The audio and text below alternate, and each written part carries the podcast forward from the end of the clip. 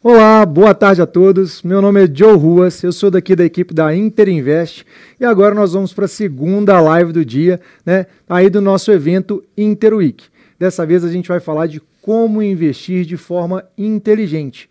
Beleza? E para isso, pessoal, a gente sabe que sempre que a gente está falando de investimentos é muito importante a gente estudar, entender sobre os produtos, entender sobre carteira, qual que é o seu objetivo, né? Como é que você vai montar, ao final das contas, a sua estratégia. Então, para isso, convidamos aqui o nosso analista de investimentos, Pedro Albuquerque, para poder falar mais para a gente. Tudo bem, Pedro? E aí, Joey, beleza? Tudo bem? Tudo certo. Tudo beleza, Pedro. Bem, para a gente poder começar, né, Pedro? Todo mundo aí super interessado em entender mais sobre investimentos, né? Uma semana aí cheio de oportunidades para o pessoal conhecer toda a plataforma e todas as oportunidades que a gente tem de investimentos dentro aqui do Inter.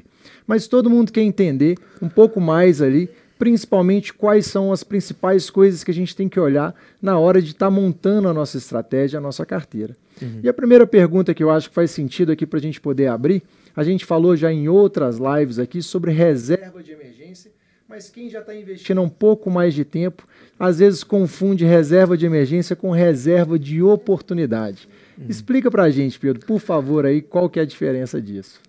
Tá.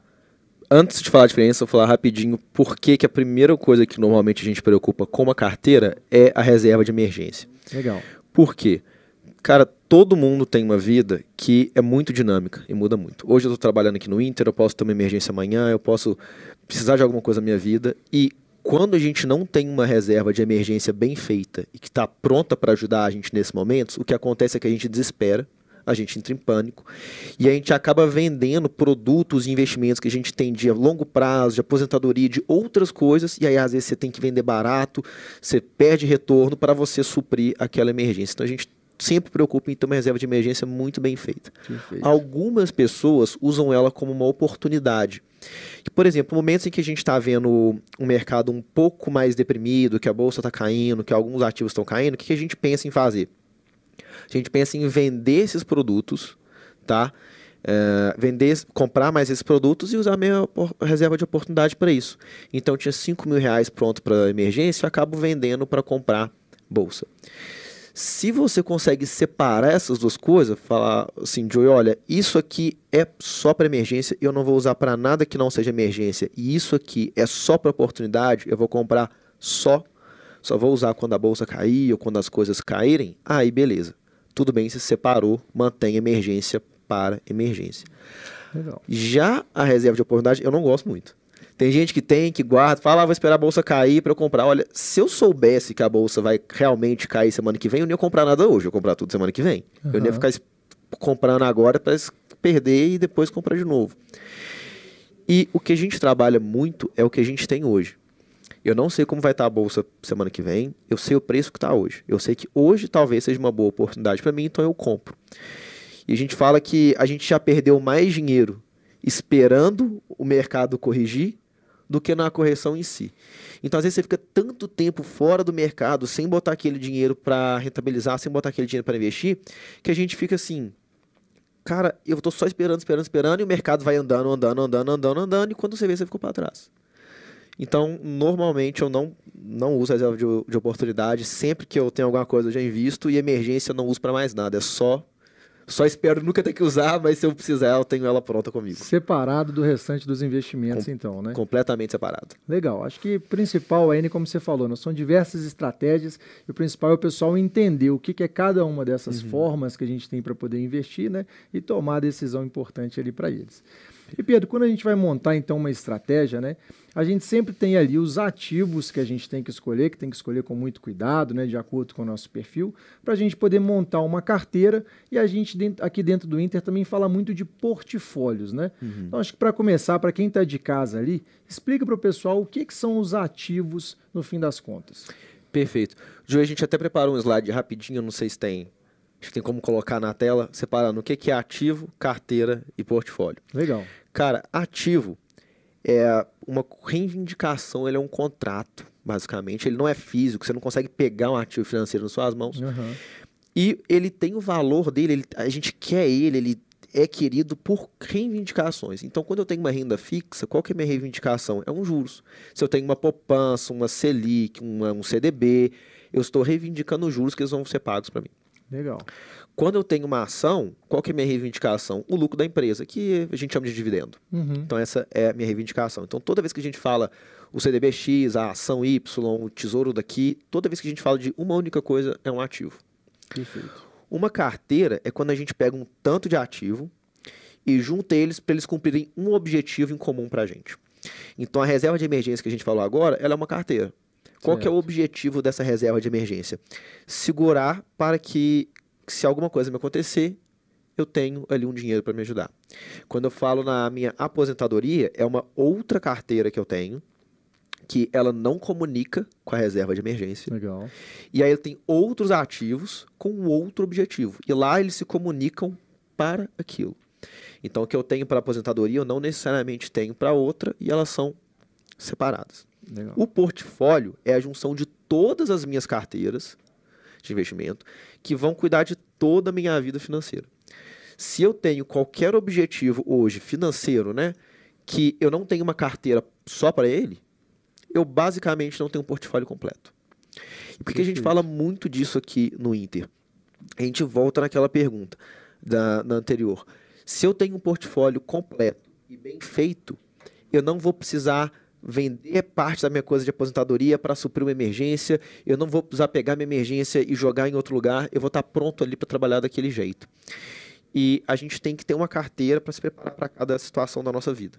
Então, se você quer comprar um, um carro, uma casa, está planejando um dinheiro para isso, opa, isso é da casa, é do carro que você está comprando Certo. não é da aposentadoria e não é da reserva de emergência. Então, uma carteira para cada, junta tudo, a gente tem um portfólio, o seu portfólio de investimento. Perfeito, Pedro, muito bacana. E Pedro, explica pra gente então, acho que dentro dessa estratégia aí, né, quando a pessoa escolhe um ativo, por que, que ela não pode investir o dinheiro todo dela num único ativo, por mais que ela acredite ali naquele ativo e traga alguma segurança para ela ali? Seguinte, é, essa é a coisa mais importante que a gente provavelmente tem no, no mercado, que é controlar o risco. E como que a gente controla o risco? O jeito mais simples de controlar risco. Diversificação.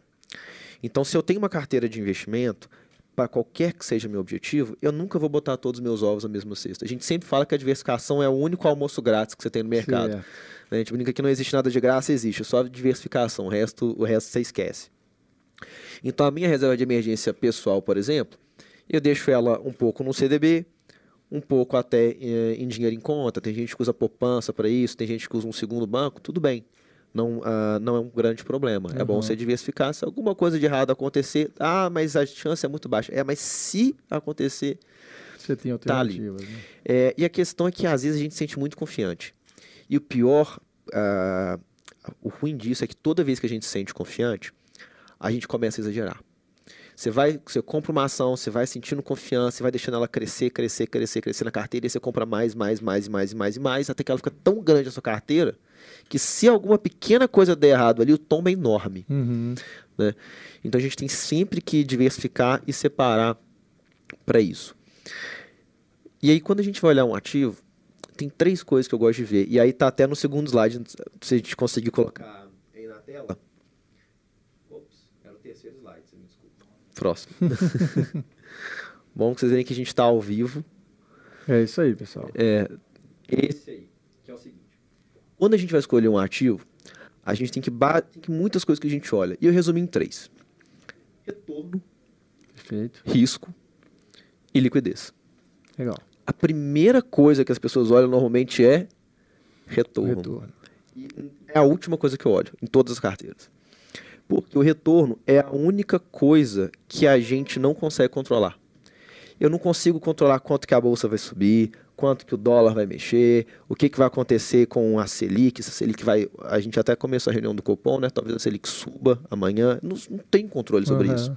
Eu controlo duas coisas muito bem. Quanto de risco que eu vou tomar e se eu tenho dinheiro líquido, dinheiro que eu posso vender amanhã e botar na minha conta. Isso são as únicas coisas que eu controlo. Perfeito.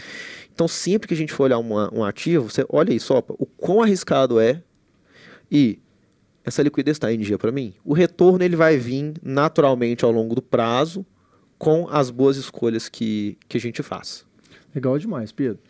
E agora que a gente já entendeu um pouquinho mais ali então sobre a questão dos ativos, né? entendemos muito bem o que é um ativo, o que é uma carteira e o que é um, um portfólio, né? Uhum. Como é que a gente pode entender agora é, como é que a gente toma o primeiro passo ali para montar a nossa carteira no final das contas, né? Como é que a gente faz isso?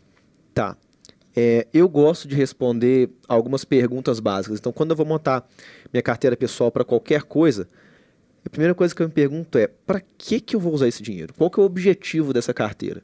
E aí, entendendo melhor qual é o objetivo dessa carteira, eu consigo saber, eu consigo direcionar Legal. todo o resto. Aí, então, a gente sempre se pergunta o objetivo. Depois a gente se pergunta o quanto que ela é necessária. Então, minha reserva de emergência, eu sei exatamente que eu vou usar ela para alguma emergência se eu precisar e que ela é extremamente necessária para mim. Eu não posso abrir mão de, uma, de um dinheiro numa emergência se é. eu precisar pagar. É, uma viagem, uma carteira de, de investimento para viagem, por exemplo, ela também é muito necessária, dependendo da sua necessidade. Uhum. Né? Eu, pelo menos, adoro viajar. Claro, mas agora claro. que a gente está num momento, por exemplo, que a gente ainda não está viajando, ela deixa de ser necessária. E aí eu já respondi a segunda pergunta. A terceira é quando que eu vou usar esse dinheiro? Para reserva de emergência eu não sei. Uhum. Por definição, não sei se eu vou usar ela hoje, semana que vem, então tem que ter ela pronta para usar a qualquer momento. Então a gente pega, por exemplo, produtos muito líquidos que você consegue sacar a qualquer hora. Um CDB, uma poupança, um dinheiro pronto em conta, porque você clicou ali, você consegue usar, está no seu cartão de débito, você saca e está pronto. Perfeito. A quarta pergunta que a gente responde é quanto que eu vou, quais os veículos que eu tenho hoje baratos e que eu tenho conhecimento para poder usar eles hoje. Por quê? Baratos e por que conhecimento, né? Investir já é uma coisa difícil. Certo. E a gente tem um mercado muito grande e muito complexo, com muitos produtos para investir. A gente tem renda fixa, a gente tem ações, a gente tem derivativos. É tanta coisa complicada e o dinheiro já é tão difícil da gente, da gente conseguir ele, que se você pega aquele dinheiro suado, você coloca uma coisa que você não entende, você está quase que fadado a cometer uma, uma posição ruim, uma, uma, escolha ruim. E isso te afeta. Então a gente não tem que ser o expert em tudo, a gente pode escolher profissionais para ajudarem a gente, mas não uhum. temos conhecimento que a gente está fazendo. E por que, que eles têm que ser é, baratos? Baratos no sentido bem amplo, Júlio. Porque a única certeza que eu tenho, eu tenho certeza de duas coisas. Uma é que um dia eu vou morrer, a outra é que eu vou pagar imposto até lá. Certo. Então, como eu vou pagar imposto eu vou pagar custo, enquanto eu conseguir diminuir esse, esses custos, eu estou pelo menos ajudando o meu retorno. Uma coisa que ajuda muito, por exemplo, é usar fundos de investimento. Por quê? Porque aí eu vou deixando o imposto para pagar só quando eu sacar. Isso facilita muito a minha vida, não tem aquele gasto de corretagem, que em alguns lugares tem gente não tem aqui no Inter, né, mas ainda é muito comum no mercado. E cashback, por exemplo, já é uma coisa que você diminui muito o seu custo. Com certeza. Então, cara, não sei quanto a bolsa vai subir. Eu sei que se eu investir um fundo de cashback, pelo menos alguma coisa vai entrar para mim. E se o mercado subir, ótimo. Além da, da alta, também tive um retorno de custo para mim. Então, e a partir disso, eu escolho cada produto e vou montando a carteira direitinho. Legal. É, a gente até tem, aí é o último slide, para mostrar rapidinho, de quase uma aula, que é o seguinte a gente montou três carteiras rapidinho aqui, tá? Então, na primeira ali eu tenho a minha reserva de emergência. Para que, que eu vou usar ela? Para uma emergência, né? Igual a gente usou. Perfeito. Quanto que custa? Cara, esse é, o, esse é o que é mais difícil da gente pensar às vezes. Uma reserva de emergência, tem gente que fala que o melhor é seis meses do seu custo de vida, outras pessoas falam que é 12 meses, vai depender isso de cada um. Uhum. Dica, na dúvida seja conservador. Então, na dúvida, coloca, coloca mais. É melhor mais, você né? ter mais dinheiro pronto do que menos. É isso aí. Então eu coloquei 20 mil. Quando que eu vou usar isso? Cara, a qualquer momento. E minha necessidade é altíssima. Então, como a necessidade é altíssima e eu vou usar a qualquer momento, é a primeira carteira que eu vou montar. E quais produtos que eu tenho, né, quais os veículos de investimento que eu conheço hoje? Poxa, eu sei que um CDB é uma coisa segura, que tem um FGC por trás, uma poupança também. Eu sei que uma Selic, né, um tesouro direto, é também ainda mais seguro e líquido, uhum. então eu consigo sacar a qualquer hora. Isso é o, base, o básico que eu preciso saber. A partir disso eu pego e jogo para lá. Cara, eu também conheço fundo de ação? Conheço. Tem alguns que são baratos para investir? Tem, mas ele vai romper as outras coisas ali. Porque como eu vou usar a qualquer momento e é altíssimo, não, é, não devo direcionar o dinheiro para lá. Então eu jogo para outras carteiras, certo. não para essa. E aí até vamos mandar para o último espectro ali, que é a aposentadoria. Eu tenho uma necessidade alta dele? Tenho. Mas quanto que eu vou usar? Cara, daqui a anos. Então, se eu ficar ali alguns anos com esse dinheiro em produtos mais líquidos que eu vou sacar só em 2020, dois, 2020 a gente já passou, né? 2030, 2040 para frente, daqui 20 anos, tudo bem. Não vai fazer Dá- muita diferença. Não vai fazer tanto até lá, né? Desde que esteja em linha com o resto. E, outra- e de novo a importância de fazer tudo direitinho. Se a minha reserva de emergência foi bem feita e preparada para me ajudar, para me dar esse estofo, eu não vou ficar preocupado em sacar a aposentadoria agora. Legal. E aí, no meio do caminho, a gente faz outras carteiras que podem ser para carro, viagem. né? A gente pode fazer car- carteira em outras moedas se você está pensando em viajar para fora. Então, você quer fazer uma Uhum. carteira em dólar, ou em euro, ou em, em ien, ou qualquer outra coisa. Tudo bem. Coloca quanto dinheiro você precisa, quanto que você tem hoje. Aí pensa, vou viajar amanhã, ou vou viajar daqui a anos, né? E aí a gente vai direcionando o dinheiro com essas, com essas perguntas. Perfeito, Pedro. Então é isso aí, pessoal. Já está dando para ver aqui o tanto que é importante vocês saberem, né? Olhar para uma carteira de vocês de acordo com cada objetivo, para que depois vocês tenham aqui, então, o portfólio de vocês completo.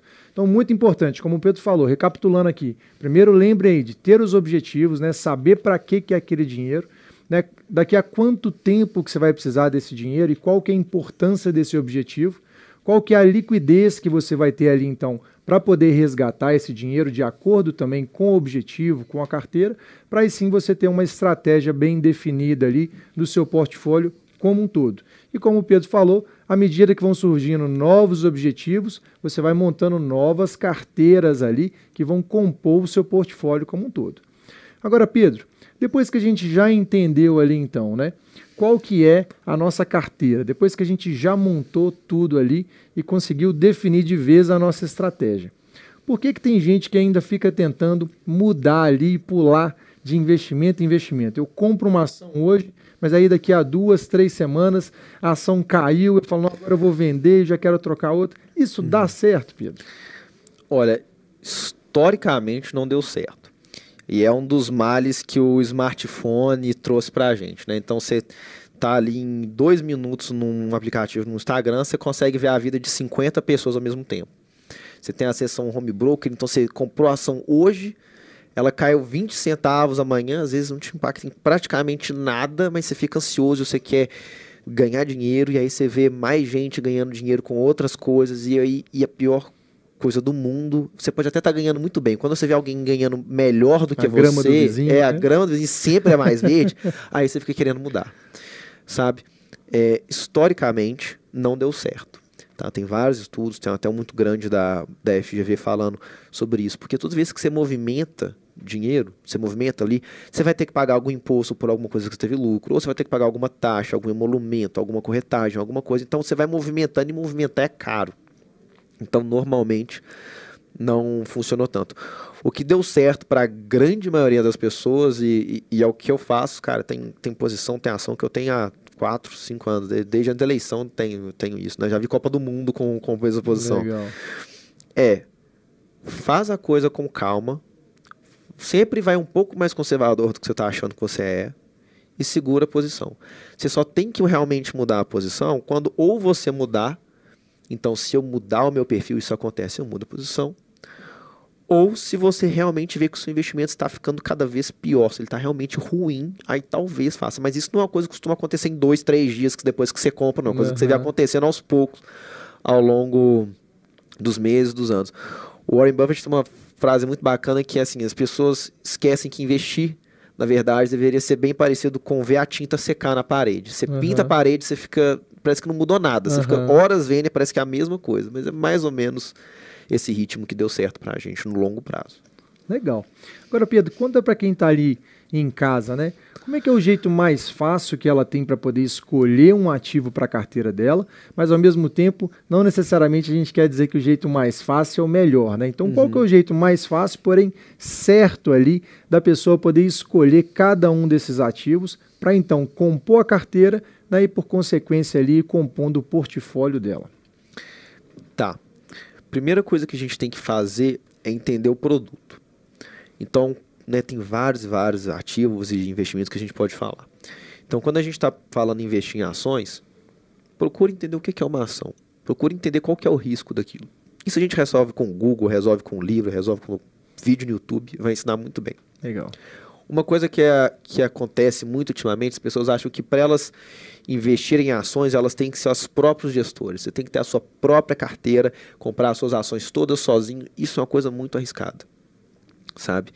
É, eu formei em engenharia, eu formei em engenharia e em gastronomia. Eu não entendo nada de saúde, da parte financeira. Toda vez que eu tenho uma dor de cabeça, uma dor de garganta, algum problema desse, eu vou a um médico, ligo para alguém, peço ajuda. Para finanças, a gente, como a gente pode qualquer um comprar e qualquer um fazer, a gente acha que a gente faz bem sozinho. Então, a primeira grande dica para qualquer posição na sua carteira é procura uma assessoria que pode ser às vezes por meio de um gerente de conta, um advisor de investimento, a gente trabalha muito com isso aqui no Inter, ou então até por meio de um profissional que de um fundo, de um fundo de investimentos. Então você quer investir em ações, primeiro entende o risco. Dá uma lida, procura, fala assim, olha, isso aqui é arriscado, eu tenho que pensar só aquelas carteiras de longo prazo que eu não tenho uma necessidade alta hoje, ok. E aí, talvez em vez de você ir atrás das suas ações, procura os fundos de investimento, porque num fundo de investimento vai ter um gestor, uma pessoa, uma equipe de analistas profissionais que vão ficar o tempo inteiro preocupados em fazer as melhores escolhas para você. Então as pessoas já vão conseguir cuidar melhor do seu dinheiro, mas sempre entenda para onde seu dinheiro está indo. Então eu posso não saber todas as posições de cabeça dos meus fundos de ações de cor, mas eu sei que são ações, eu sei que elas têm os riscos de ações e que tem gestores cuidando disso para mim. O que eu preciso entender o contrato de um CDB? Não. Eu sei que eu posso sacar os meus a qualquer momento. Legal. Que eles estão me rendendo ali 100% do 102% por causa da comunidade aqui no Inter. E que eu posso sacar a qualquer momento e que eu tenho um FGC ali, então é uma coisa segura para eu manter uma reserva de emergência. A partir disso, eu estou pronto no que eu preciso saber sobre esse ativo em específico. Perfeito, Pedro. Bacana demais, Pedro. E assim, quando a gente tenta entender então a nossa estratégia, né? Estou ali com a estratégia já mais consolidada, estou é, entendendo mais, estou estudando mais isso aqui. Agora, se você pudesse dar uma dica ali, né, para qualquer nível de investidor que seja, né? Tanto o investidor que está ali começando, quanto o investidor que já está há mais tempo no mercado, né? Qual que seria assim a dica principal para ele ter uma estratégia bem feita ali na hora de montar a carteira dele?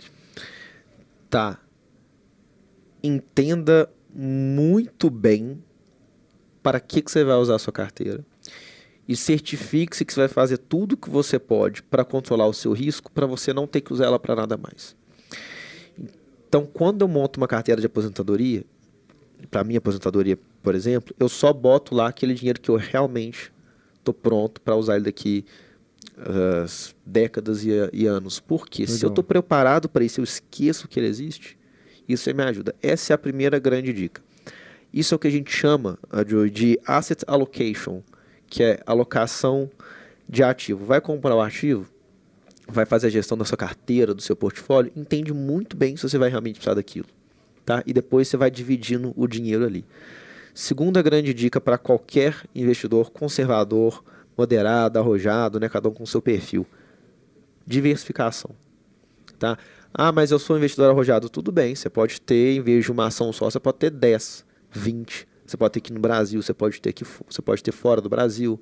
Né? Hoje a gente tem veículos até aqui dentro que você pode investir fora sem ter que preocupar com abrir conta fora, Legal. mexer com conta imposto de renda. Não, tudo simples, tudo tranquilo. Tá? E, de novo, para os dois, para todos os perfis de investimento procura, quando você não entender de alguma coisa, procura a ajuda de alguém que pode te ajudar.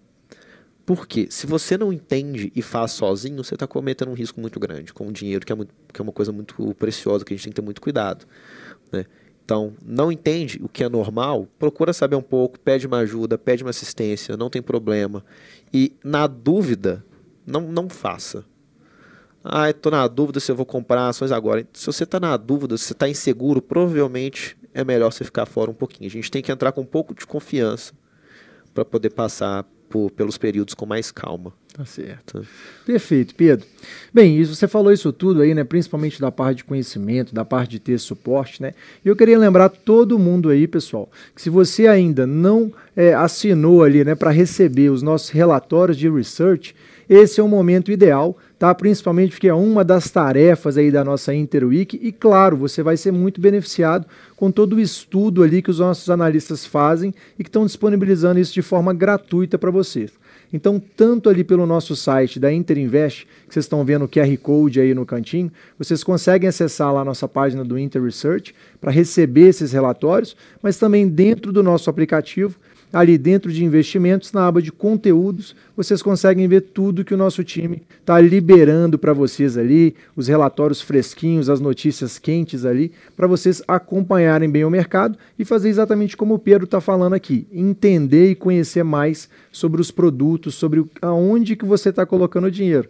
Reforçando aqui o que o Pedro disse ainda. É tão difícil, pessoal conseguir juntar já o nosso dinheiro, de ganhar o nosso dinheiro, se depois que você junta, né, você ainda não pega ele e estuda bem para ver aonde que você vai alocar, a chance de você perder esse dinheiro é grande. Então tomem muito cuidado aí.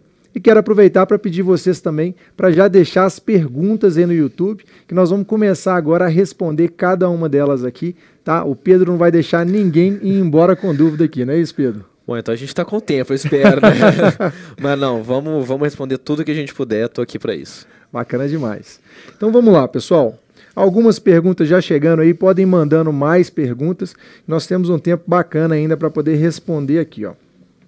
É, a Emanuele está perguntando assim, Pedro.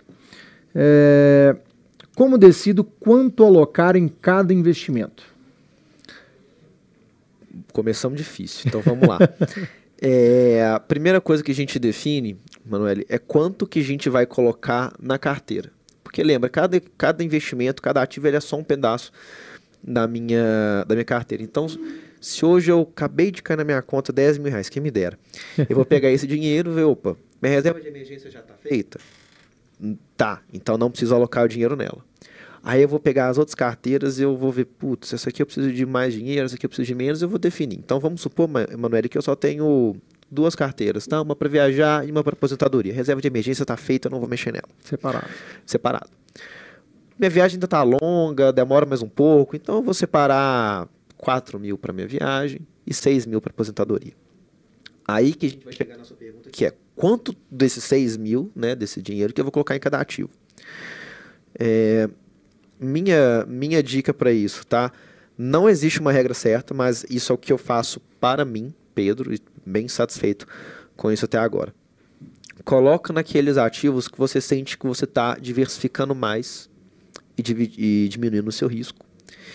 E sempre dando preferência para aquela liquidez. Então, é, Manuel, minha, a minha carteira de, de de aposentadoria, por exemplo, eu tenho títulos de inflação, como NTs, NBs do governo e LCIs atreladas ao IPCA, para me proteger da inflação no Brasil. Que são e os tesouros, que né? Que está dentro do programa isso, do Tesouro Direto. Né? Isso, as NTs e NBs são, são papéis que estão dentro do programa do Tesouro, do tesouro Direto. Também tem ações aqui e ações de fora. Normalmente, e aí, mas é o meu perfil, tá, Manuel? Eu tenho mais ações. Se você está um pouco insegura, vai pra, pra mais para renda fixa. E isso vai sempre um pouco todo mês. Todo mês você se pergunta, eu tô tranquila do jeito que tá? E aí você vai diminuindo assim a, a pergunta. Então, quando eu vou colocar nos meus fundos de ações, eu pegar aqueles que eu tenho a menor exposição, que eu quero diversificar mais, porque aquele que eu tenho muito pouco é aquele que talvez me dê mais, mais ganho diversificando ele agora. Né? Aquela, que eu, aquela coisa que eu já tenho demais, se eu botar mais dinheiro lá, eu não estou diversificando, eu estou concentrando minha carteira, eu estou aumentando um pouco o meu risco tá bom?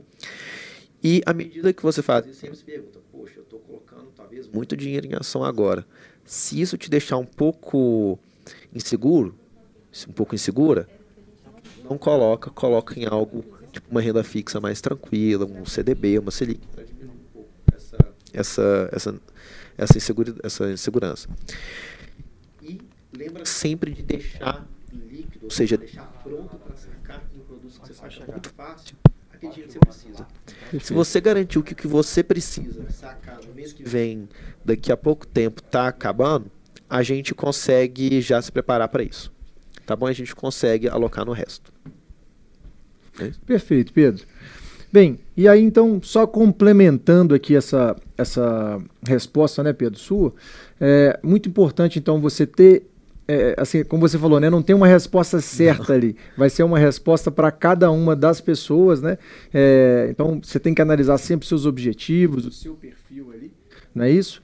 É, E em função disso, eu quero lembrar também que o nosso time aqui do, do Inter Research, ele solta para vocês ali relatórios que são referências para vocês. Então lá vai ter também essas alocações de quantos por cento você pode colocar em cada coisa, mas lembrando que aquilo é uma referência para te dar uma base, para então você puxar aqui exatamente o que o Pedro está falando, analisar ali o seu perfil, o seu objetivo e conseguir controlar ali para você entender um pouquinho melhor quanto colocar em cada uma dessas coisas, né?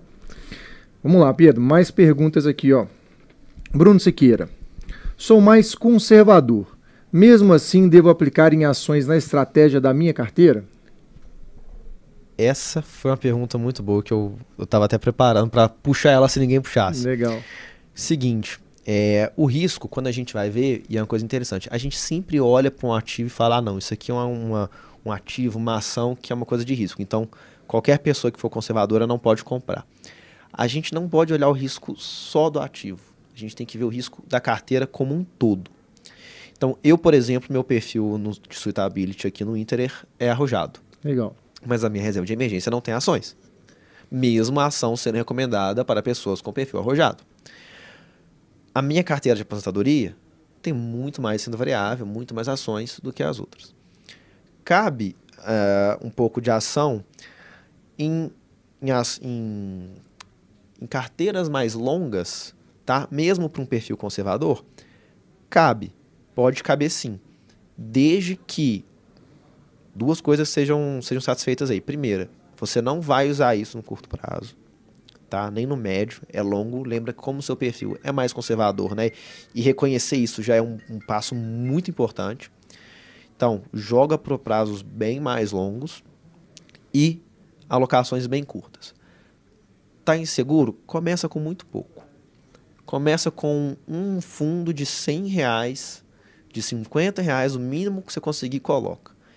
Aí você vai talvez ver o mercado subir na semana que vem querer comprar de novo. Não, segura. Não coloca mais. Deixa passar por uma queda, deixa passar uma coisa para você ver como você vai se comportar. Tá na dúvida, espera mais um pouco. E a, a, a dica, assim, né, quando que a gente cuida, eu acabo cuidando em parte das carteiras recomendadas de fundo, igual você falou, muito muito bem lembrado, é a gente faz os perfis padrão, mas o seu perfil não necessariamente é o padrão. Você tem sempre que adaptar um pouquinho para sua realidade. Minha dica, toda vez que você desenhar a sua carteira, deve pensar, poxa, eu quero 5% em ação, quero 10% em ação, em, em coisas arriscadas. Terminou a carteira, olha para aquilo e deixa um pouquinho mais conservadora. Então, se você acha que aguenta 10, joga 5. Diminui um pouquinho. Diminui um pouquinho. E aí depois, se com o tempo você quiser aumentar, você aumenta mais. Então pode caber sim em carteiras muito longas e em quantidades muito bem controladas e muito bem dosadas. Tá? Sempre respeite seu perfil de risco. Legal, Pedro. E acho que até um ponto legal aí que a gente contribui nisso também. Eu, eu puxo muito para esse lado seu também aí do mais conservador para depois você ir que é o seguinte, né? Se você está na dúvida ali de como que você vai montar isso, né? Faça exatamente como o Pedro está falando. Comece de uma maneira mais conservadora para depois você ir, né? Ficando um pouquinho mais agressivo ali, porque se você fizer o contrário, depois que você já está mais agressivo, para você voltar a carteira, já é um passo bem mais complicado, né, Pedro? Muito mais. E cara, é o seguinte, quando eu comecei a, a investir há sete, sete, oito anos atrás é, eu comecei com renda fixa total. Completamente renda fixa, é, só CDI, Selic, CDB, né? E aí, com, hoje eu sou. Não, não replica em minha carteira. Hoje, 70%, 80% da renda variável. É, mas isso foi acontecendo aos poucos. Claro. Então eu tinha a maior parte renda fixa, coloquei um pouquinho em ações, fui gostando, fui estudando, fui colocando mais um pouco, mais um pouco, mais um pouco. E lembrando que essa é minha carteira de longuíssimo prazo e o meu uhum. perfil é um perfil arrojado. Minhas carteiras mais curtas, sem nada de renda variável, só renda fixa, só para separado só para separar, é, e eu não uso uma coisa coisa para outra. Legal. E mais perguntas para a gente aqui. O Bernardo faz uma pergunta interessante aqui, que acho que tem até um pouco a ver com o, a live anterior. Se você não assistiu a live, pessoal, vai estar gravado aqui. A gente tem uma lista aqui tá? Com todas as lives que a gente fez desde o início aí, vai ficar gravado durante a semana. E o Pedro estava participando até de uma live aqui mais cedo, com três gestoras aqui, muito interessantes. Teve um bate-papo muito bacana. E essa pergunta do Bernardo tem até a ver com isso que, que aconteceu ali na última live. O Bernardo diz assim: investir em fundos internacionais é uma boa para proteger a carteira, Pedro? Muito, muito boa pergunta. É, e já vou dar até um plano de fundo para isso. Tem alguns meses já que nas carteiras recomendadas aqui na nossa alocação, a gente tem aumentado devagarinho, sempre devagar, as exposições internacionais. A gente tem levado uhum. dinheiro para fora, para fora do Brasil. Por quê? Porque quando a gente para para pensar, a gente tem uma coisa que é até importante falar, que é o home bias, que em inglês é assim, o nosso viés de investir dentro de casa. A gente acha que a gente controla tudo no Brasil melhor do que está acontecendo lá fora. Uhum. Só que, cara, se a gente para pensar, a gente está fazendo essa live agora usando o YouTube, que é uma empresa americana. Você está com um computador que não foi montado provavelmente na Ásia, com software americano e peças uh, talvez alemãs, as micropeças. Então, uhum. a gente é muito mais globalizado hoje do que, a gente, do que a gente imagina. A gente depende muito mais do resto do mundo do que a gente imagina. Então, ter uma carteira diversificada com exposição internacional é um jeito que você tem de se proteger um pouquinho do que pode acontecer no Brasil. Pode ser que o Brasil seja o país da próxima década. Também pode ser que não. Eu sei que como hoje a gente consome muita coisa internacional, faz sentido eu ter parte da minha carteira internacional também. Lembrando que, gente, renda fixa e renda variável existe no Brasil existe no resto do mundo. Então, se eu quero ter muito dinheiro em ações, eu posso ter que posso ter com fundo de, de ações europeias, um fundo de ações americanas. A gente já tem soluções aqui para isso no Inter, tem várias soluções também em home broker. Né? E os fundos eles ajudam muito nessa hora. Por quê? Se eu não for fazer via fundo, eu vou ter que abrir uma conta de corretora minha, né, no meu nome, fora do país, pegar meu dinheiro em reais e vamos. Você, você quer investir em que país? Estados Unidos. Estados Unidos. Então vou ter que pegar real brasileiro, transformar isso em dólar, aí eu vou pagar o IOF no câmbio. Vou ter que mandar para os Estados Unidos, vou ter que pagar a remessa, né, o imposto por mandar remessa para fora. fora. Lá eu vou investir, vou comprar, vou ter que estudar o mercado americano, porque aqui eu tenho as minhas leis que eu já conheço um pouco, né? Vou ter que estudar as leis de lá investir, esperar a ação crescer ou que o meu tempo passar nesse investimento, daí depois eu tenho que trazer esse dinheiro para cá, porque eu estou aqui. No fim, uhum. a gente sempre investe para poder usar esse dinheiro em algum momento. Certo.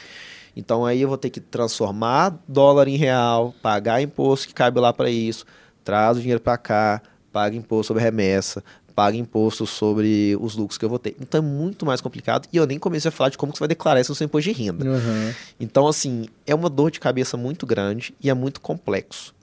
Um fundo de investimento, você vai comprar ele aqui, a cota em real brasileiro, com uma conta que você já tem aqui, com um imposto de renda que você já faz, é só uma linha que você tem que colocar no seu imposto de renda.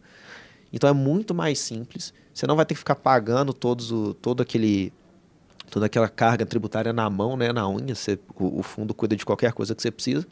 E quando você quiser sacar, você também não tem que fazer mais nada. Você pede o resgate, espera o dinheiro cair na conta. Então, uma maneira muito simples, o veículo de fundos. E o investimento internacional, acho que ele pode ser sim uma, uma diversificação e acaba sendo uma, um tipo de, de proteção que a gente tem na carteira. Perfeito, Pedro. E tem mais perguntas chegando aqui.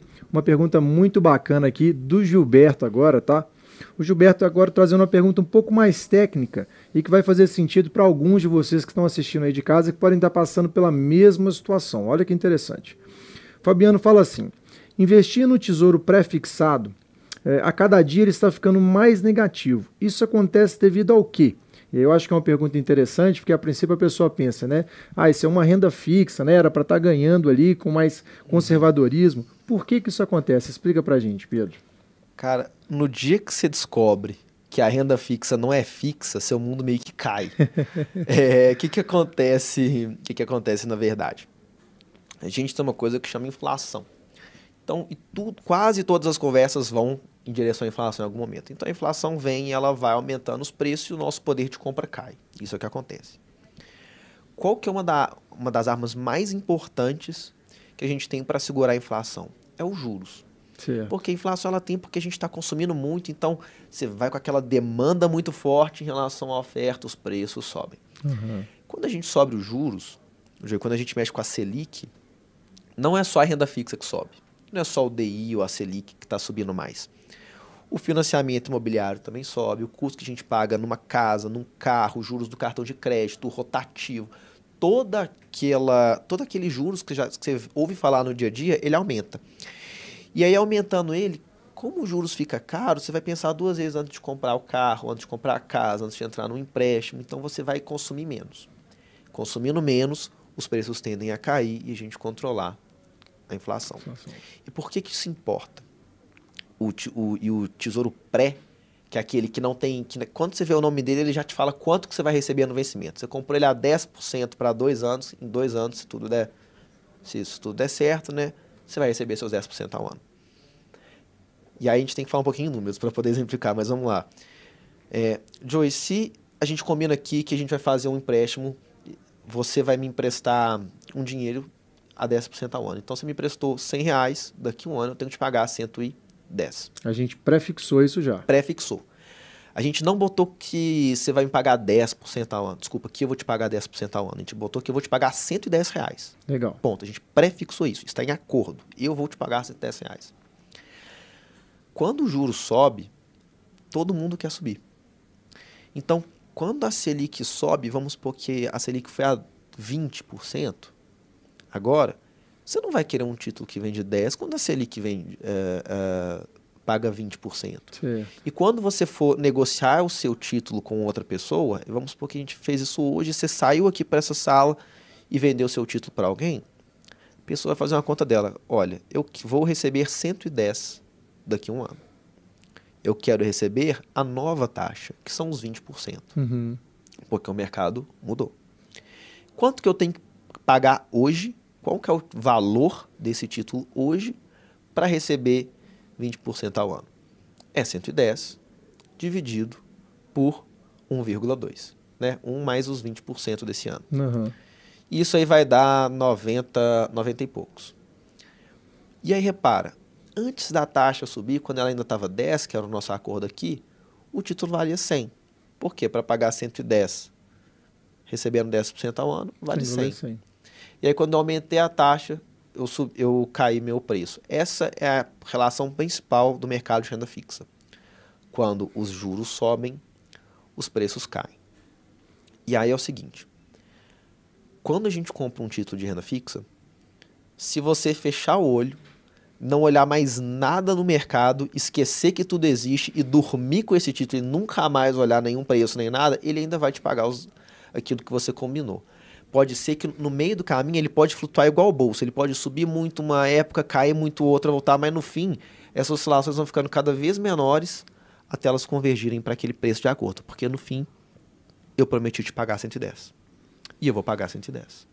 Tudo bem? Então, se você pega aquilo e não olha nada, vai chegar a 110. O que acontece é, no meio do caminho, as coisas mudam, as pessoas vão exigindo mais retorno, então juros sobe, aí o preço tem que cair para fazer sentido. Uhum. Ou então a gente, ah, os juros caem, a gente aceita menos, aí quando isso acontece é o contrário. Os títulos ficam mais caros. Foi o que aconteceu no ano passado, quando a Selic foi caindo de 4 para 2. Então a gente viu, na verdade, os títulos ficando mais caros. Essa é, é relação. O que pode ajudar, tá? Porque é uma coisa frustrante. Você fala, poxa, eu comprei um título de renda fixa, eu estou perdendo dinheiro. Tenta ir para uma coisa que a gente chama de pós-fixado, tá? O pré-fixado é isso que a gente fez aqui. A gente concordou que eu vou receber 10% ao ano e, e, e, pronto, que é o Legal. que a gente estava falando na pergunta. O título pós-fixado, eu não sei exatamente quanto que eu vou receber. Mas eu sei que se as taxas subirem, eu vou subir um pouco também. Se elas caírem, eu também vou cair, vou, mas eu estou acompanhando a taxa. Uhum. Então são os tesouros Selic que pagam a taxa. Selic, que é a taxa principal que a gente tem. São os títulos atrelados ao CDI, que pagam alguma percentual do, do, do CDI. Então, uhum. quando a taxa sobe, eu estou ganhando mais, quando a taxa cai, eu estou ganhando menos, mas eu estou acompanhando ela. E isso pode ajudar a, a te deixar um pouco mais tranquilo no, até o vencimento chegar. Tá bom? Beleza, Pedro. Então, Fabiano, respondendo aí, o Pedro respondeu muito bem a sua pergunta e trouxe os, todos os detalhes né, possíveis ali para você poder entender. Mas se você tem esse pré-fixado, então, você tem que entender que ele é uma renda fixa no vencimento. Tá bom? Se você esperar até a data combinada ali, você vai ter o seu lucro combinado ali no momento da compra. Mas até lá, ele acaba virando ali né, uma espécie de uma renda variável, o valor disso no mercado vai mudar durante esse período. Mas se você comprou já sabendo que no vencimento, né, que era o momento certo de tirar, você conseguiria esperar até lá, fica tranquilo, espera que você vai ter o seu lucro. Beleza? Bem, vamos lá para outras perguntas aqui, Pedro, que o pessoal está fazendo muita pergunta. Acho que está todo mundo gostando muito da live aqui. Ó. É... Vamos ver. Uma pergunta do Guerra aqui, que relaciona um pouquinho disso tudo que a gente falou, de fundos com renda fixa, essa escolha aí na montagem da estratégia. O Guerra diz assim: como posso analisar um fundo de renda fixa para minha reserva de emergência? Faz sentido a gente pegar a reserva de emergência, Pedro, e ao invés de escolher um ativo, como você falou, né, do Tesouro Selic ali, é, a gente colocar num fundo? Tem fundos apropriados para isso? Tem, e é uma coisa interessante, Joe, porque fundo, ele não é um ativo. O fundo é só um veículo. O que é um fundo? Tá? Ele é uma empresa, um CNPJ, então todo fundo tem um CNPJ, por exemplo. Legal. A gente bota o dinheiro lá, e o fundo ele tem um mandato. É como se fosse uma carteira de identidade que fala: eu, fundo, posso comprar isso. Então, se eu tenho o, o Pedro Fundo de Ações, eu vou ter lá minha carteirinha, que a gente chama de mandato, falando: olha, este fundo só pode comprar ação. Legal. Ah, pode comprar moeda? Não, é ações. Se você tem seu fundo de renda fixa, você de hoje só vai poder comprar renda fixa. Você vai poder comprar ação? Não, você não vai. Você pode estar vendo a melhor oportunidade do mundo no mercado de ações, o seu mandato, o seu mandato é outro.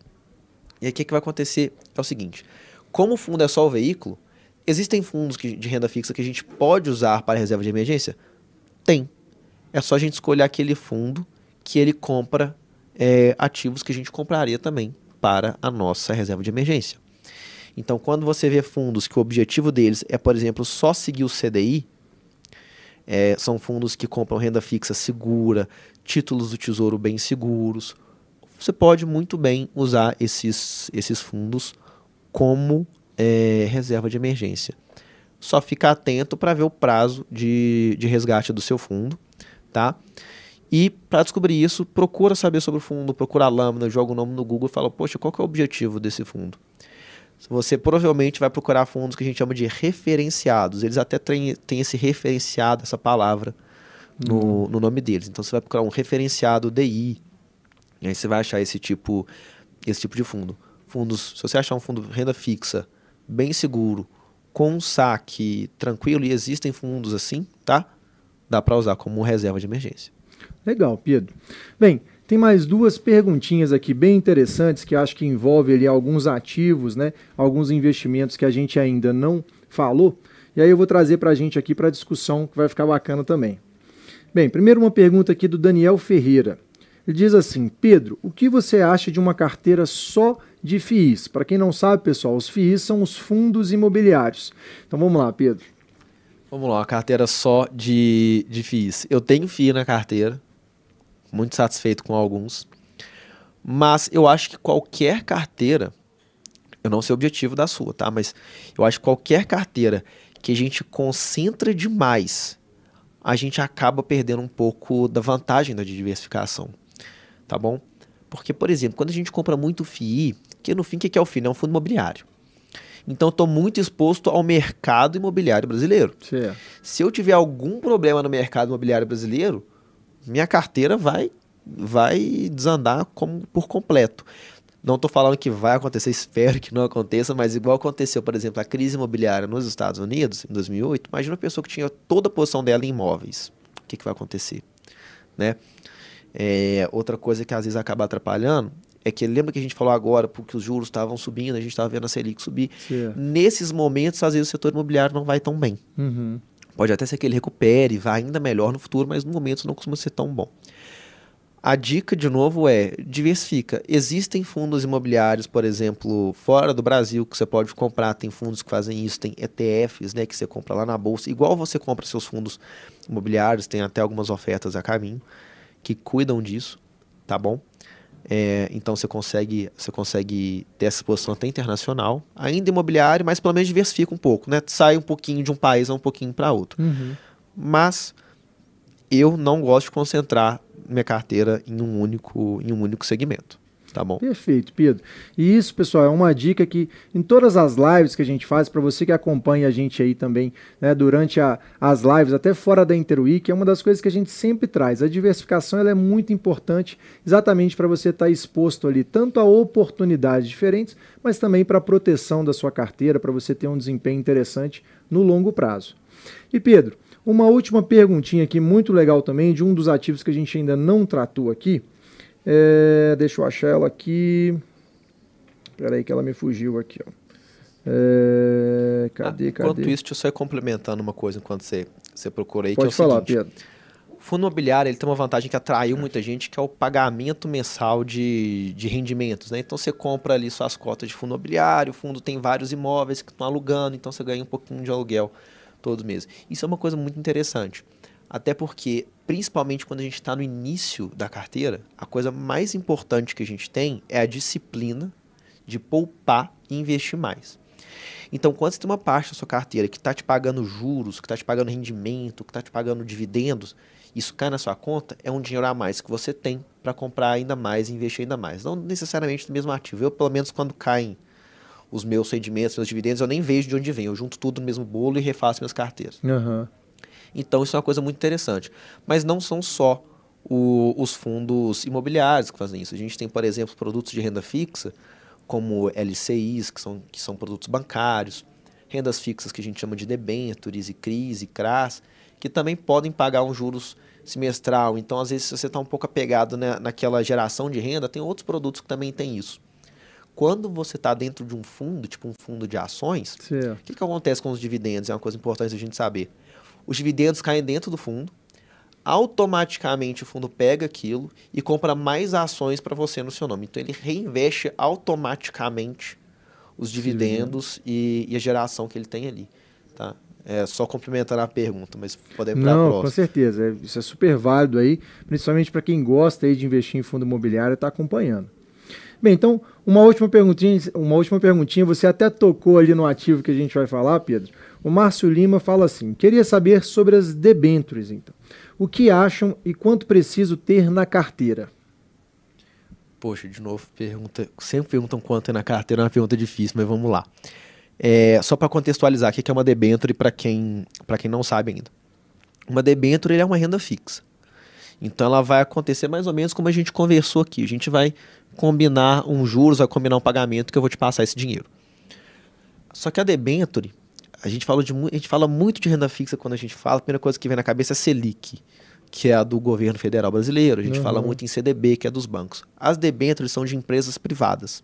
Então, quando você compra uma debenture, né, você está emprestando dinheiro, é sempre um empréstimo, para uma empresa privada. Existem debentures de várias empresas, da Localiza, da Petrobras, né? tem empresa pra caramba. Uhum. Então você está emprestando dinheiro para alguma delas e elas estão te prometendo pagar é, esses juros com o tempo.